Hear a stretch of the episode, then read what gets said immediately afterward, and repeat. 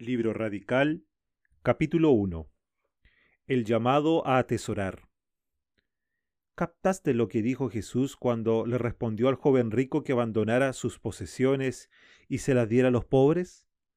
Escúchalo otra vez, en particular la segunda mitad de la invitación de Jesús. Anda, vende todo lo que tiene y dáselo a los pobres, y tendrás tesoro en el cielo. Si nos descuidamos, podemos torcer el concepto de estas declaraciones radicales de Jesús en los Evangelios y comenzar a pensar que no quiere lo mejor para nosotros. Pero sí lo quiere.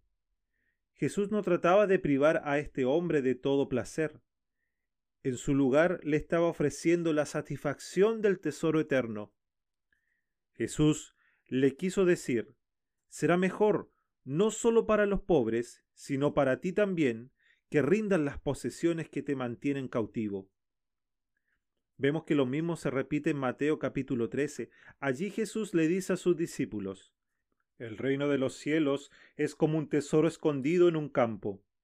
Cuando un hombre lo descubrió, lo volvió a esconder, y lleno de alegría fue y vendió todo lo que tenía y compró ese campo.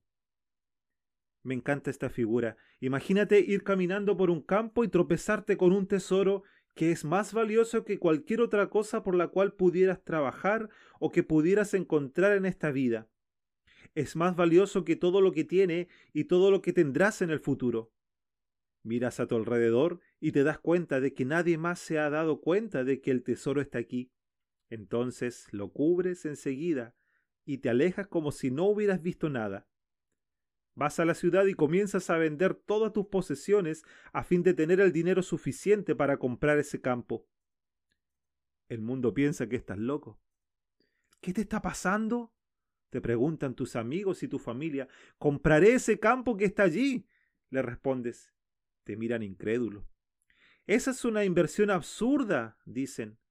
¿Por qué te estás deshaciendo de todo lo que tienes? Tengo una corazonada, le responde y sonríes para tus adentros al alejarte. Sonríes porque sabes la verdad, sabes que en realidad no estás deshaciéndote de nada. Por el contrario, estás ganando. Sí, abandonas todo lo que tienes, pero al mismo tiempo ganas más de lo que podrías tener de otra manera. Entonces, con alegría, con alegría, vendes todo, renuncias a todo. ¿Por qué? Porque has encontrado algo por lo que vale la pena perder todo lo demás. Esta es la imagen de Jesús en el Evangelio. Él es algo, alguien por quien vale la pena perderlo todo. Y si nos alejamos del Jesús del Evangelio, nos alejamos de las riquezas eternas. El costo de la falta del discipulado es profundamente mayor para nosotros que el costo del discipulado.